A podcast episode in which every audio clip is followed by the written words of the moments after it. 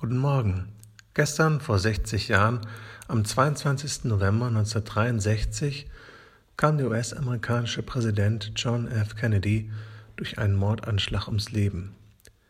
Er ist aber nicht der einzige Prominente, der an diesem Tag gestorben ist. Ich denke an den Schriftsteller Aldous Huxley, der schon vor 90 Jahren mit seinem genialen Roman Schöne neue Welt darauf hingewiesen hat, wie sich eine völlig normierte und morallose Gesellschaft zu Tode amüsieren kann. Und ich denke an den Literaturwissenschaftler C.S. Lewis, der ebenfalls gestern vor 60 Jahren gestorben ist. Bekannt geworden ist Lewis vor allem durch seine Narnia-Romane, die vor einigen Jahren verfilmt worden sind. Aber eigentlich noch interessanter sind seine anderen Werke, in denen er sich auf tiefsinnige Weise mit religiösen Fragen auseinandersetzt.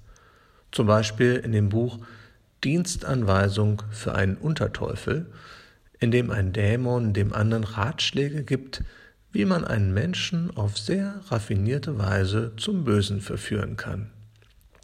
Oder in dem Kurzroman Die große Scheidung, in der sich ein Beobachter in einem Bereich zwischen Himmel und Hölle wiederfindet und feststellt, dass viele Menschen, obwohl sie niemand daran hindern würde, den Himmel und die Freude zu wählen, sich lieber für das Gegenteil und für das Leid entscheiden. C.S. Lewis gelingt es auf geniale Weise, seine Leserinnen und Leser in seine Gedankenwelt mitzunehmen. Er selbst war als junger Mensch Atheist, hat sich aber intensiv mit dem christlichen Glauben auseinandergesetzt und sich dann tatsächlich für den Sprung in diesen Glauben hinein entschieden. Er war kein Theologe, aber für mich ist er unübertroffen in seiner Fähigkeit, die Dinge des Glaubens auf den Punkt zu bringen.